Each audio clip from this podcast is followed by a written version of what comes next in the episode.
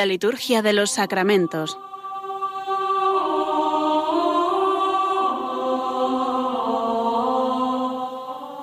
Con el Padre Juan Manuel Sierra.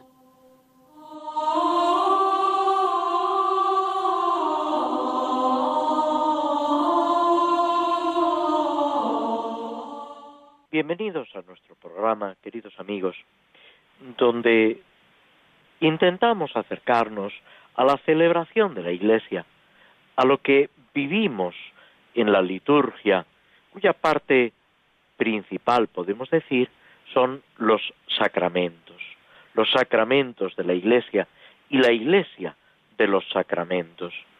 Son los sacramentos los que hacen crecer a la Iglesia y es al mismo tiempo la Iglesia la que celebra los sacramentos, porque es a través de la Iglesia en la celebración de la Iglesia, que eso es la liturgia, el ejercicio del sacerdocio de Cristo, al cual Cristo siempre asocia a su esposa la Iglesia, donde nos vamos introduciendo, intentando comprender, vivir mejor ese misterio que por otra parte nos pertenece como cristianos, como eh, bautizados que estamos insertos en Cristo. Estamos llegando al final del año litúrgico. El próximo domingo, Dios mediante, celebraremos la fiesta de Jesucristo, Rey del universo. Es una fiesta, otros años también lo hemos comentado, pero es bueno eh, recordarlo, volverlo a presentar. Es una fiesta relativamente reciente. La fiesta de Jesucristo, Rey del Universo, la instituye el Papa Pío XI eh, con una encíclica, la encíclica Quas Primas, como seguramente sabéis todos o casi todos, este título, este nombre, son las primeras palabras del texto latino de una encíclica, de una bula, de una constitución apostólica, que se suelen utilizar para designar el documento. En la encíclica Quas Primas, el Papa Pío XI presenta a la Iglesia ese misterio, ese aspecto de nuestra fe, que es la realeza de Cristo. Cristo es Rey del universo, porque Él nos ha creado, Él ha creado todas las cosas y porque nos ha redimido a través de su pasión, muerte y resurrección, nos ha dado esa plenitud de vida que es precisamente la, eh, la gracia de Dios, el ser hijos en el Hijo. Y el Papa, frente a una sociedad en la que eh, se constata el alejamiento de Cristo, incluso en aquellos aquellas naciones, en aquellos grupos que habían tenido una vinculación especial al cristianismo, a la iglesia, a la fe, es, bueno, lo que se constata en el llamado viejo continente, en Europa, pues, naciones como España, Francia, eh, la misma Italia, que en sus actividades públicas, en el ejercicio del gobierno de los que tienen la responsabilidad en la nación, se constata una separación y a veces incluso un enfrentamiento. El Papa Pío XI tiene que asistir, le toca a él eh, esos acontecimientos de la persecución religiosa en México. También la persecución religiosa que se desata en España en los años 30, lo mismo que ese crecimiento del comunismo en los países llamados de la Unión Soviética, etcétera. Eh, la misma actitud tanto del fascismo como del nazismo, que eran eh, propiamente contrarios a la Iglesia, que es un aspecto que muchas veces se olvida. Frente a todo eso, el Papa Pío XI publica dos encíclicas, una condenando el fascismo y otra condenando el nazismo, como regímenes políticos contrarios a la fe, a la moral, a la dignidad del cristiano y de la persona humana. Frente a esa apostasía de los estados, el Papa quiere subrayar que Cristo, a pesar de todo, es Rey del universo y que tenemos que mirar a Cristo, en otra frase que es de el Papa que es Papa al principio del siglo XX, San Pío X, instaurar todas las cosas en Cristo. Solamente habrá paz en el reino de Cristo. Porque muchas veces nuestras paces entre las naciones o entre las personas es casi un equilibrio de fuerzas. Es no te ataco porque no tengo capacidad suficiente para dominarte y destruirte. Pero eso no es la verdadera paz.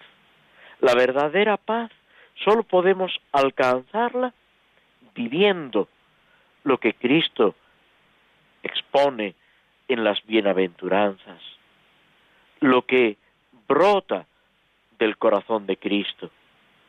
Solamente en esa caridad que Cristo nos enseña podemos alcanzar ese equilibrio interno y externo. Y es lo que el Papa quiere recordar, en primer lugar, a todos los cristianos, en segundo lugar, a todos los hombres de buena voluntad, aunque no pertenezcan a la Iglesia, porque todos están llamados a la salvación, a vivir esas virtudes que nos llevan a esa perfección humana y cristiana. Y por eso el Papa, en esta encíclica Quas Primas, dice algo que es eh, sumamente importante para la liturgia. El Papa señala que, dice, si yo me limito a publicar una encíclica, muchos se enterarán. De esos que se han enterado de la publicación de la encíclica, algunos la leerán y dentro de uno o dos años seguramente muy pocos se acuerdan.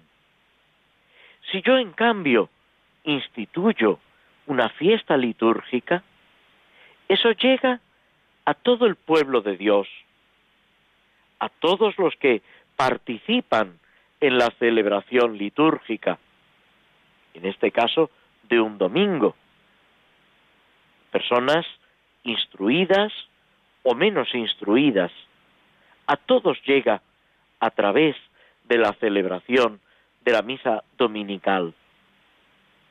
Y además, añade el Papa, no solamente una vez, sino que año tras año se va repitiendo y permanece como alimento de la fe y de la vida de los fieles. Esto es la liturgia. Lo que aquí nos está enseñando el Papa Pío XI es lo que sucede con el año litúrgico, con todas las fiestas, la Santísima Trinidad, el Sagrado Corazón de Jesús, el Corpus Christi, etcétera, con todas las fiestas que celebramos.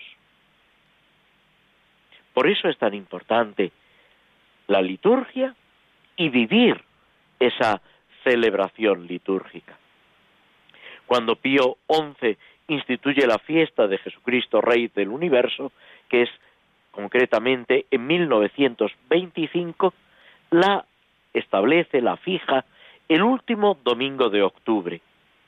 Después de la reforma del calendario que tuvo lugar a continuación del Concilio Vaticano II, se decidió que esta fiesta, esta solemnidad, hablando con propiedad, pasara al último domingo del año litúrgico, significando que todo lo que hemos ido celebrando a lo largo del año culmina en Cristo, Rey del universo. Es ver a Cristo como el centro, como el inicio del que todo brota y el culmen hacia lo que todo se dirige. Por eso la importancia de esta fiesta de Jesucristo, Rey del universo, que nos invita a recalcar la presencia de Cristo en la liturgia y en nuestra propia vida.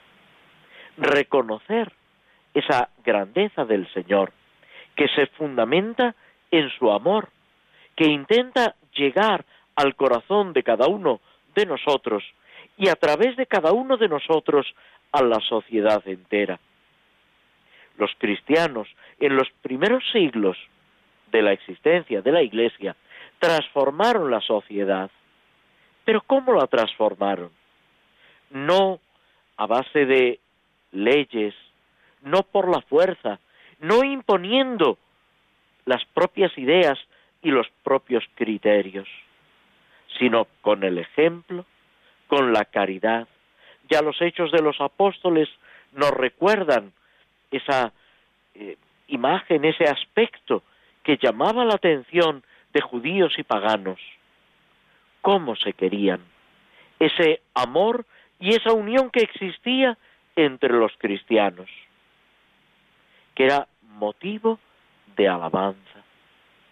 Ese amor, esa ayuda mutua, que debe ser también característica de la Iglesia hoy en día.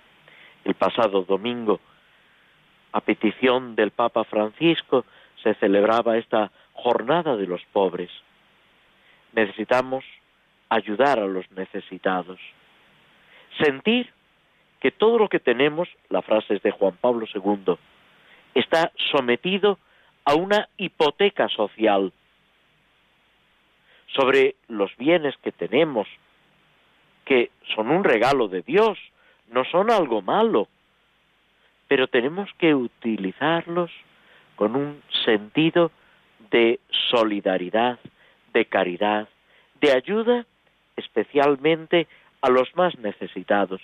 Y fijaos que al hablar de los más necesitados, a veces tenemos el peligro, la tentación, incluso de materializar la necesidad, el sufrimiento de nuestros hermanos, reducirlo todo a lo económico. Y es verdad que lo económico tiene su importancia, que tenemos que procurar una justa distribución de la riqueza y, a que, y que a nadie le falte aquello necesario para vivir con dignidad. Pero hay también muchas otras necesidades, muchos otros sufrimientos y pobrezas que a veces en nuestra sociedad pasan desapercibidos el recibir una formación adecuada, una cultura, el estar atendidos, superando en la medida de lo posible ese drama de nuestra sociedad actual, que es la soledad. Tantas necesidades espirituales de conocer a Dios, de poder vivir conforme a la propia fe, ejercitando los derechos que suponen también una obligación por parte de las autoridades, por parte de los poderes públicos, de los que tienen una responsabilidad social. Es todo un conjunto en el que tenemos que ir creciendo todos ayudándonos desde la caridad, poniendo a Cristo en el centro y vuelvo a decir, sin imponer nada a nadie, pero al mismo tiempo teniendo derecho a anunciar lo que creemos, a manifestarlo, a vivirlo. Porque desgraciadamente y muchas veces se silencia sistemáticamente en los medios de comunicación, la Iglesia, los cristianos, sufren persecución, Y eso no nos tiene que desanimar, dice el Evangelio en varias ocasiones, dichosos vosotros cuando os persigan, os calumnien, etcétera. Pero al mismo tiempo debemos procurar que esa libertad para anunciar a Cristo, para vivir conforme al Evangelio, se cumpla en nuestra sociedad y en el mundo entero. Que haya esa justicia que nos lleve a descubrir la presencia de Dios, la acción de Dios y el rostro de Cristo.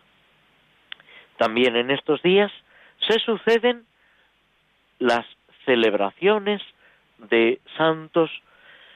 Hoy mismo celebramos la dedicación de las basílicas de los santos Pedro y Pablo en Roma, ellos que son columna de la Iglesia, ellos que ponen ese fundamento, que se encuentran en Roma y que en Roma sufren el martirio.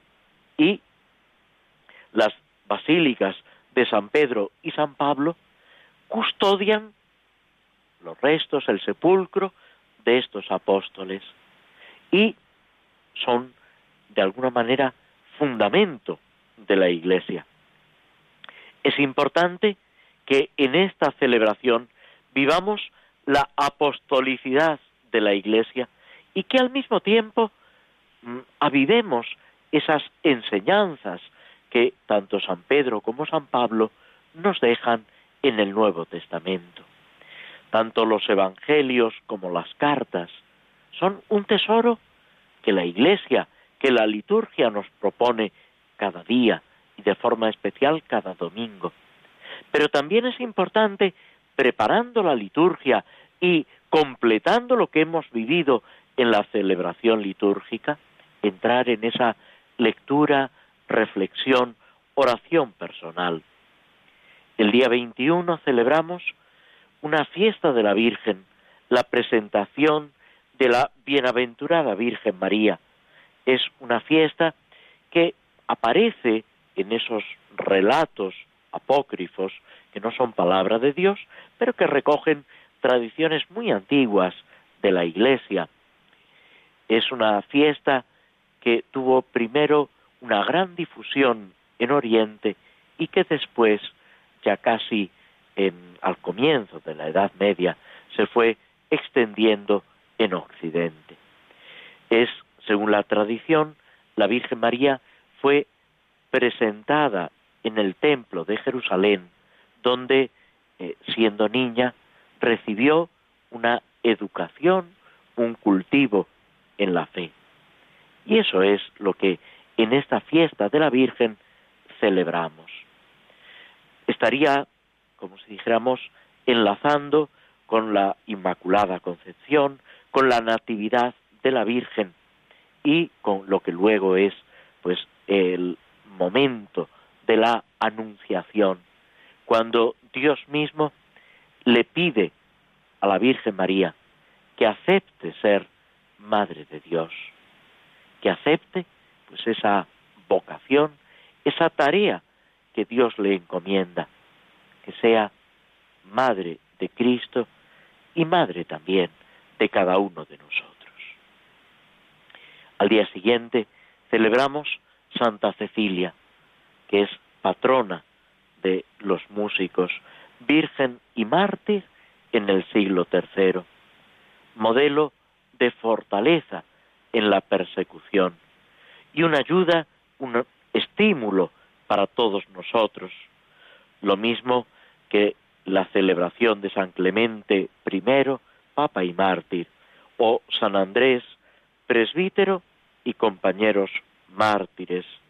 Mártires de Vietnam que durante el siglo XVI y XVII, XVIII y XIX sellaron con su fe, sellaron con su sangre su fe en Cristo, su adhesión al Señor. Todos estos son ejemplos, estímulo para todos nosotros y una ayuda para seguir adelante en el camino nos detenemos unos instantes escuchando un poco de música antes de pasar al estudio del misal, al comentario de las misas por diversas necesidades.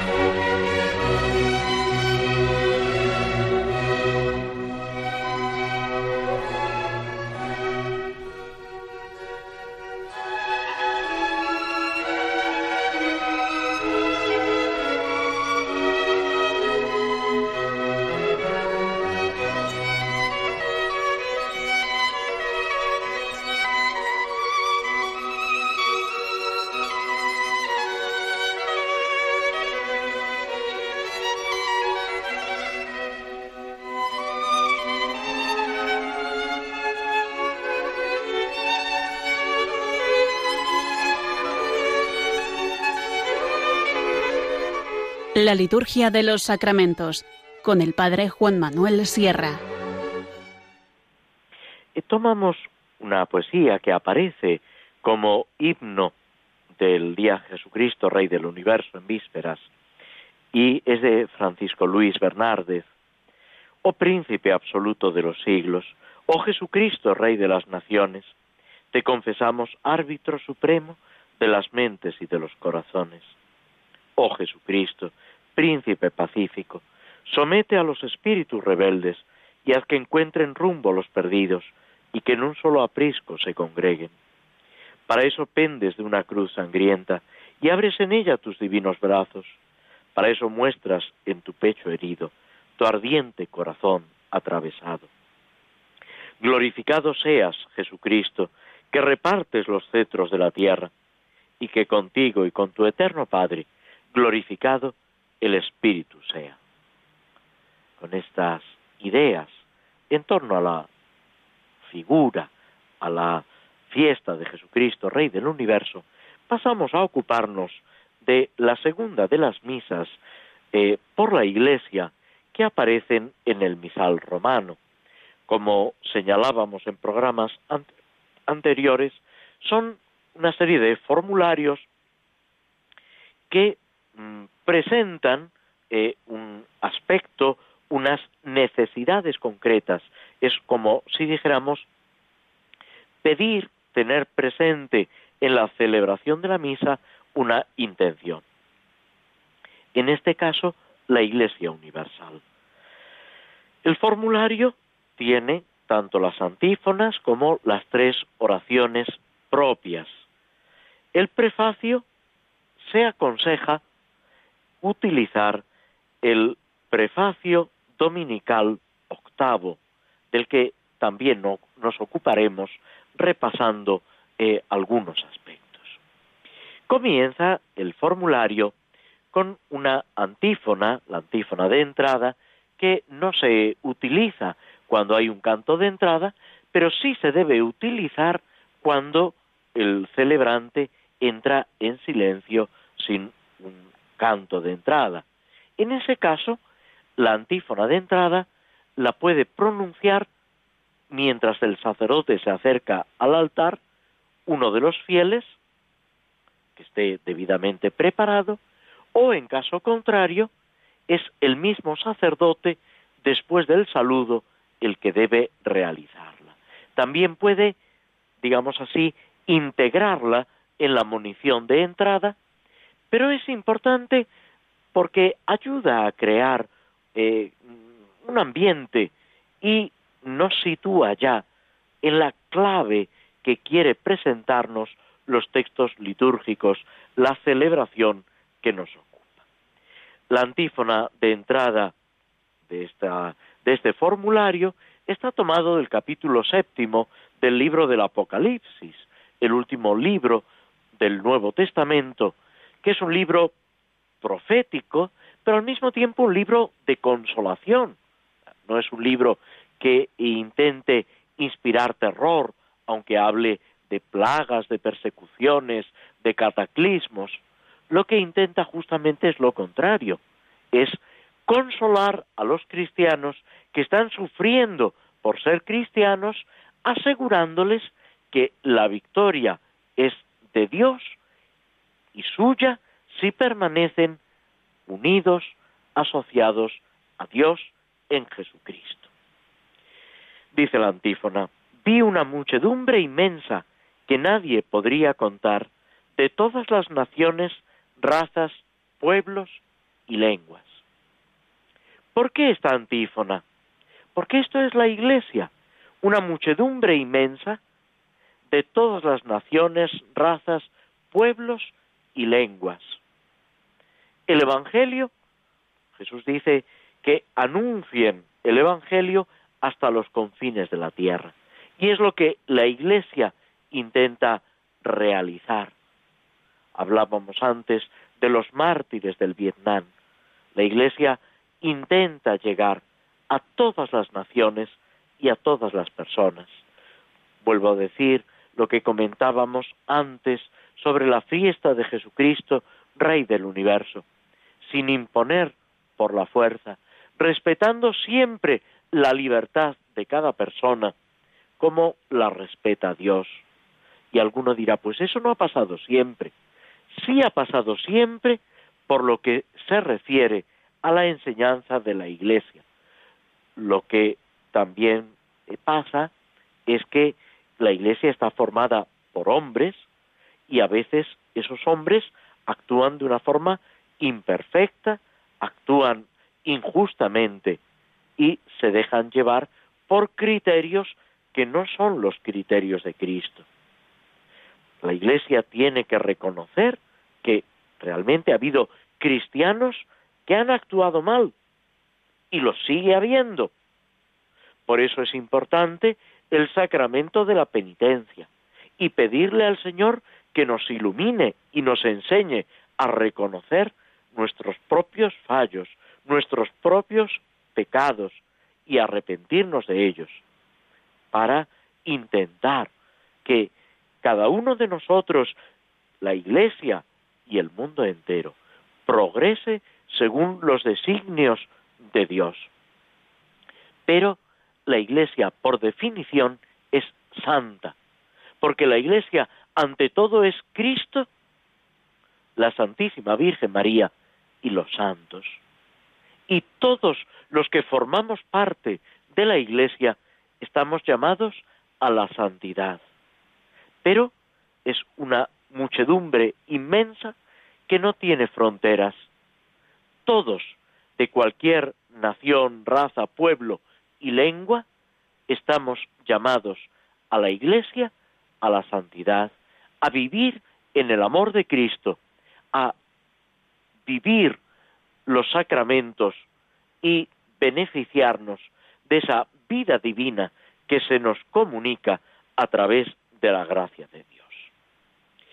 Sigue en el formulario a continuación la oración colecta. Oh Dios, que en la nueva alianza de Cristo no dejas de congregar para ti de entre todas las naciones un pueblo en crecimiento hacia la unidad en el Espíritu. Haz que tu iglesia, fiel a la misión recibida, progrese sin cesar con la familia humana y actúe siempre como fermento y alma de la sociedad que ha de ser renovada en Cristo y transformada en familia de Dios. sin pretenderlo, fijaos cómo esta oración está expresando lo que decíamos antes de la fiesta de Jesucristo, Rey del universo. ¿Qué es la nueva alianza de Cristo? La redención. Cada vez que celebramos la Eucaristía, hablamos de la nueva y definitiva alianza que se realiza en la sangre de Cristo, por la entrega de Cristo en la cruz, con su muerte y su resurrección. Y es eso lo que la Iglesia debe vivir, lo que cada cristiano debe tener presente, debe modelar su existencia y lo que al mismo tiempo estamos llamados a comunicar al mundo entero.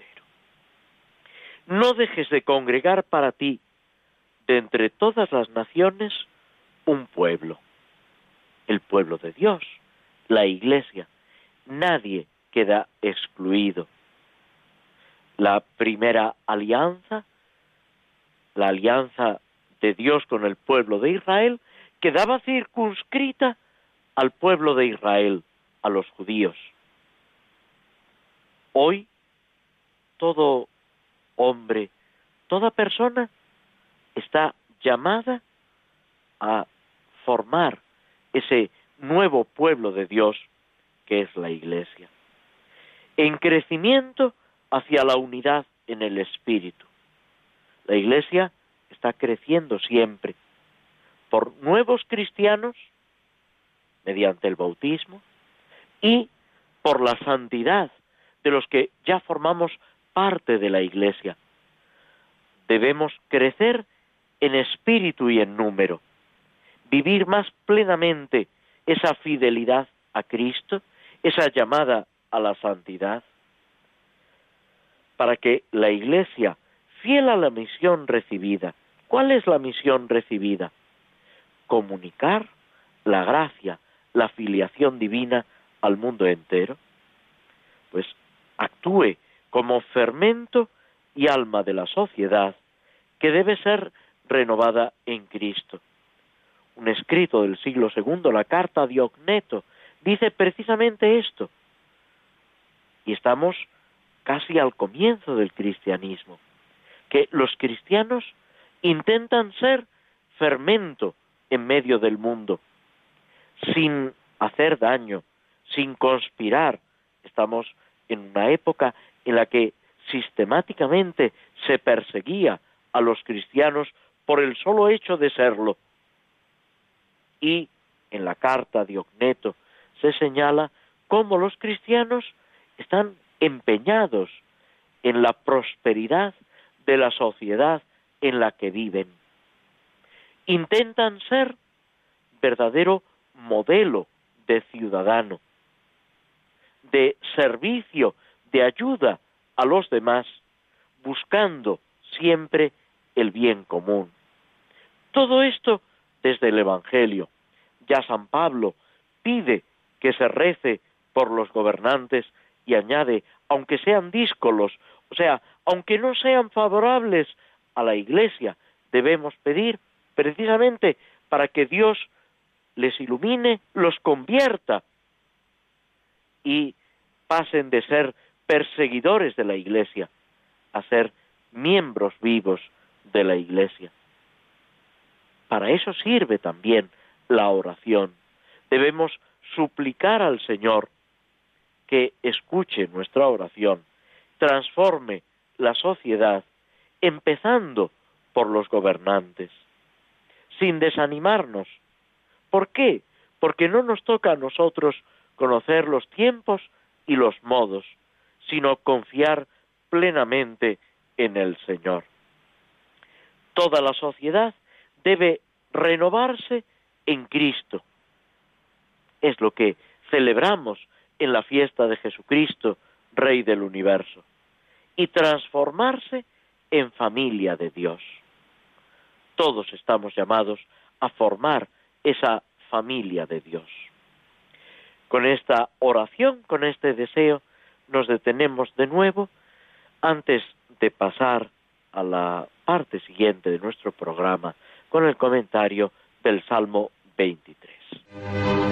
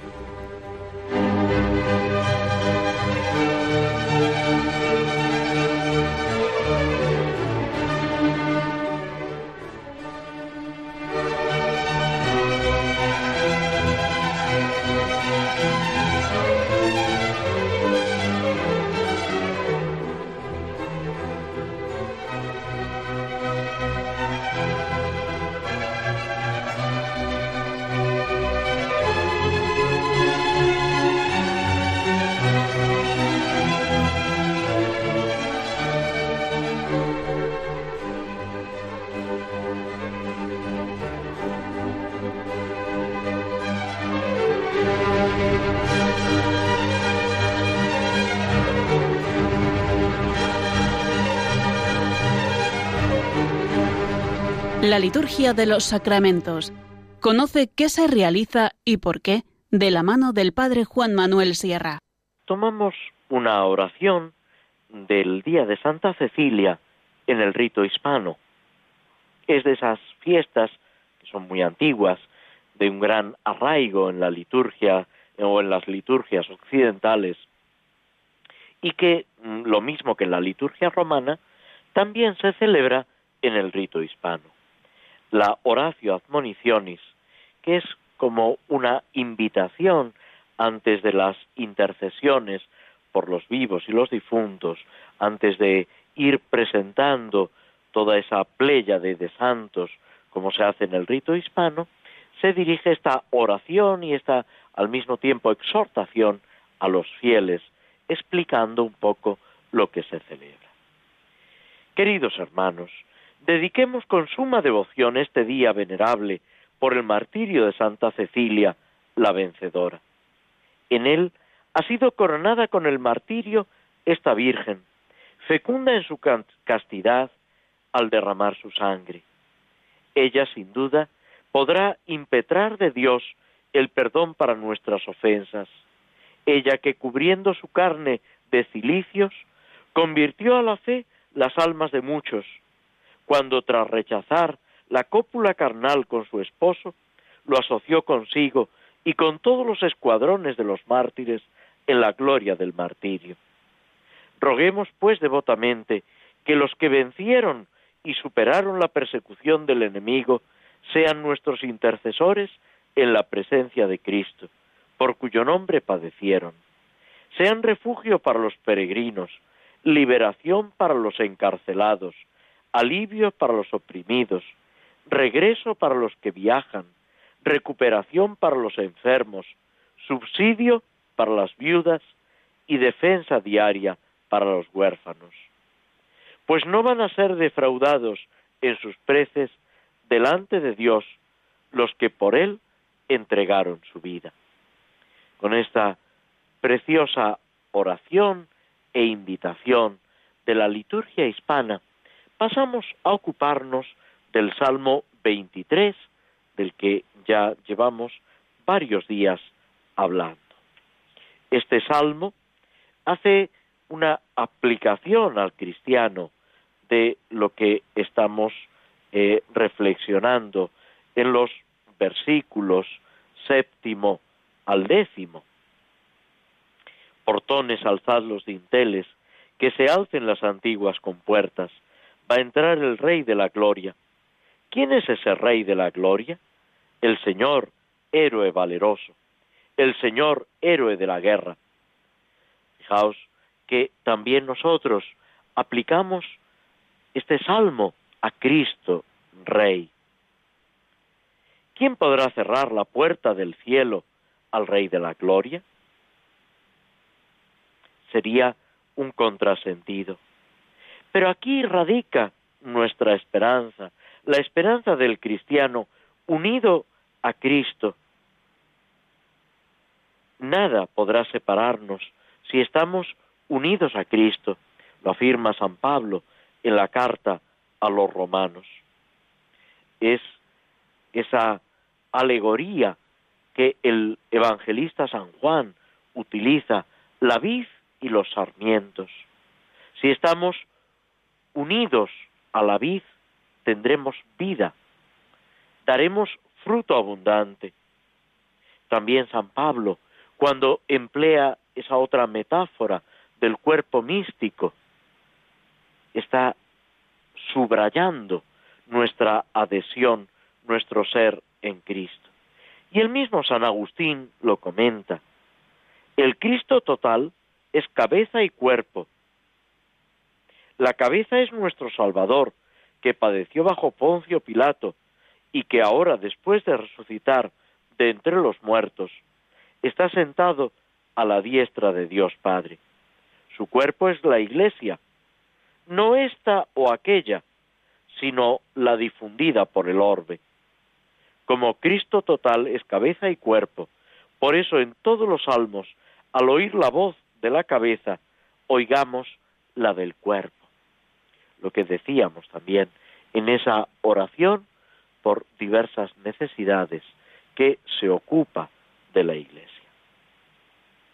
La tercera parte del Salmo, desde esta perspectiva del cuerpo místico de Cristo, nos abre un horizonte insospechado. Nadie, solo Cristo, el Rey de la Gloria, puede entrar en el cielo. Pero el cristiano que muere en Cristo puede entrar, digámoslo así, por la puerta grande, diciendo, abrid puertas antiguas, que va a entrar el Rey de la Gloria. Porque no hay más que un solo Cristo, cabeza y miembros, y nosotros estamos unidos a Cristo. Si vivimos esa vinculación a Él por los sacramentos, por el bautismo, por la comunión, que el mismo San Juan en el Evangelio, en el capítulo 6, nos recuerda que es prenda de vida eterna. Y el mismo Jesús le dice a Marta y a María que quien cree en Él tiene ya la vida eterna y no conocerá el morir para siempre. Jesús, el Hijo de Dios, es el heredero universal del Padre. Y nosotros somos hijos en el Hijo. Hemos recibido esa adopción filial. Somos herederos, coherederos con Cristo, como enseña también la carta a los romanos en el capítulo octavo. Todo esto que se subraya en las enseñanzas del magisterio y en el mismo Concilio Vaticano II es para nosotros motivo de consuelo, de ánimo y es una tranquilidad que debemos vivir cada vez que rezamos los salmos, cada vez que participamos en la liturgia unidos a Cristo. La liturgia lo que nos está enseñando y lo que al mismo tiempo nos está comunicando, nos está haciendo vivir, es precisamente esa vinculación, esa unión profunda con Cristo. Lo que también aludíamos antes del Papa San Pío X, instaurar todas las cosas en Cristo, que Cristo lo sea todo en todos. Con esa petición nos, nos detenemos de nuevo unos instantes antes de pasar a la última parte, a la conclusión de nuestro programa, comentando la obra de Tolkien, El Señor de los Anillos.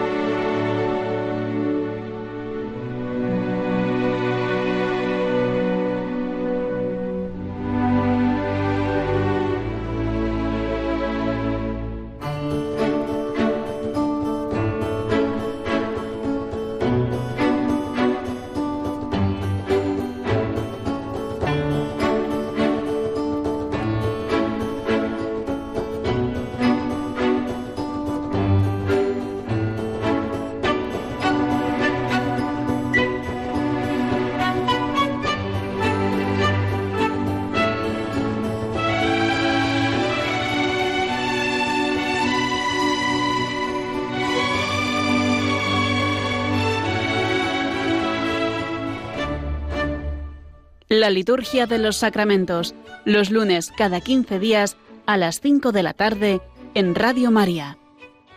Aunque saliéndonos ligeramente del campo de la liturgia, en realidad, a través de esta obra de Tolkien, eh, salen a relucir, como hemos señalado en otros programas, una serie de vivencias del autor, que era católico, que vivía eh, su fe con la misa eh, frecuente, con eh, lo que es la vivencia del Evangelio y la participación en los sacramentos. En los distintos personajes que van apareciendo a lo largo de la obra, vemos actitudes que pueden eh, y deben encajar también en nuestro comportamiento cristiano. No está eh, por supuesto, hablando desde mm, planteamientos de fe, es simplemente una novela de carácter fantástico que presenta un mundo irreal, totalmente de acuerdo, pero los valores que encierra sí que tienen una aplicación directa.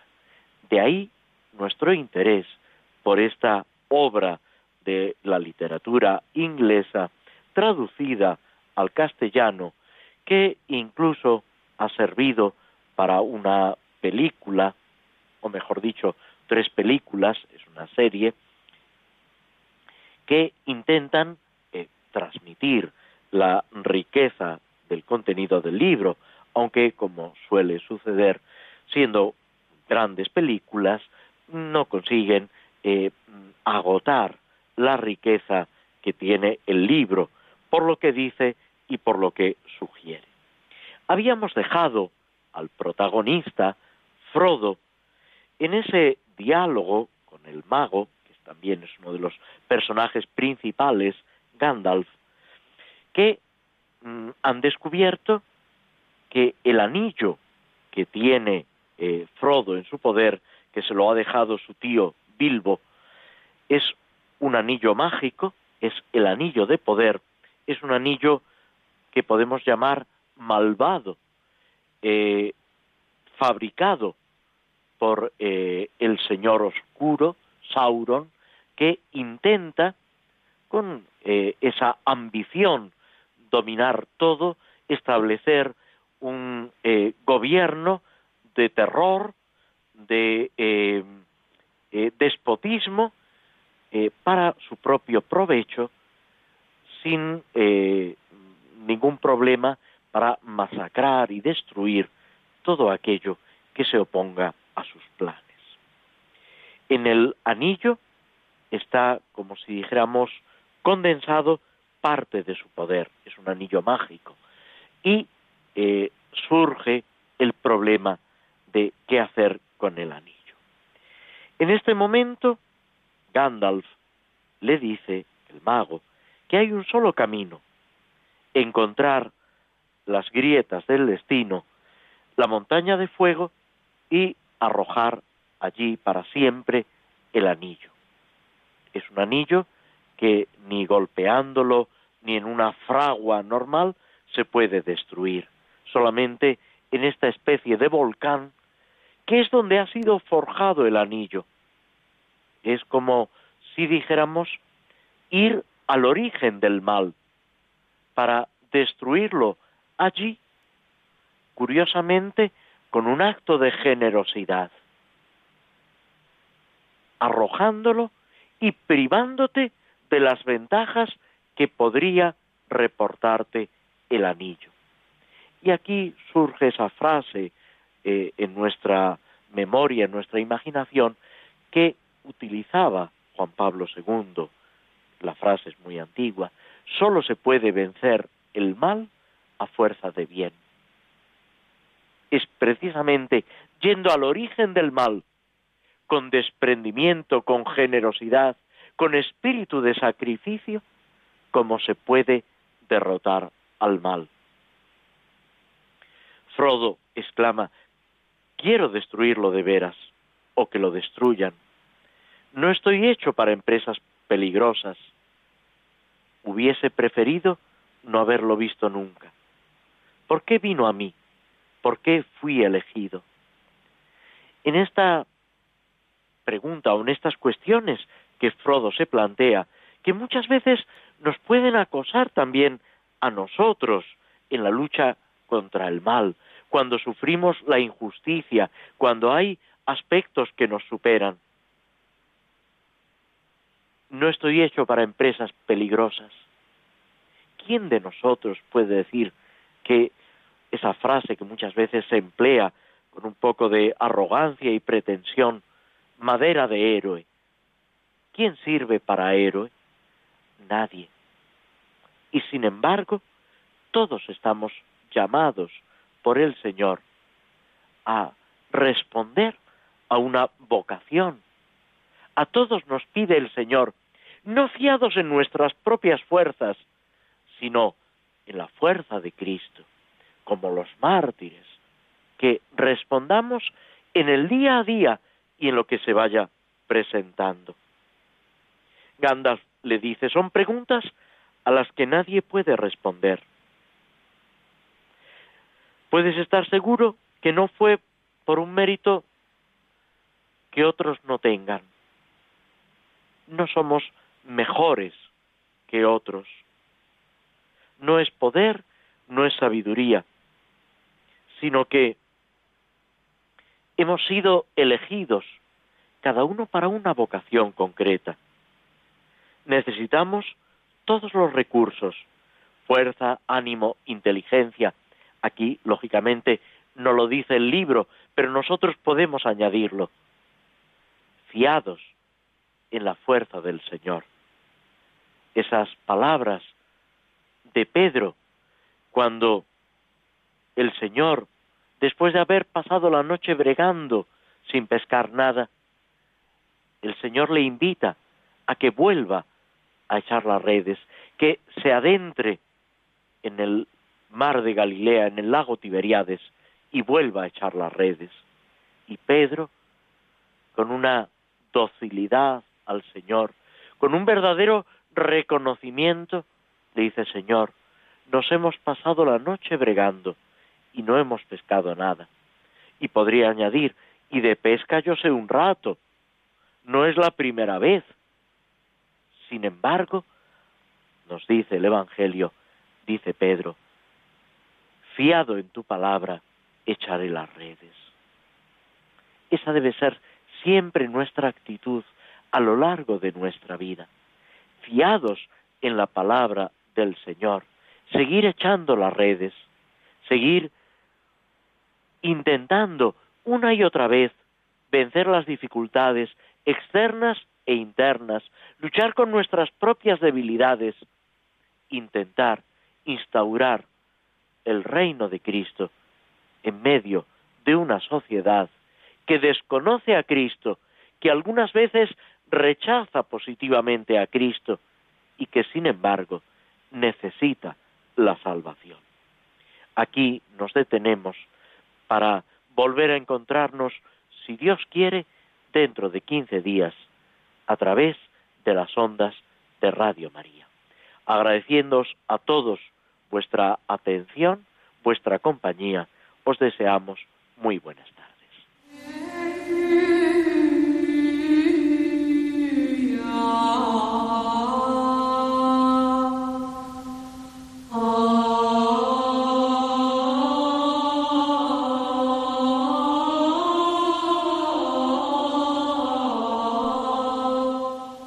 Así concluye en Radio María la Liturgia de los Sacramentos, un espacio dirigido por el Padre Juan Manuel Sierra.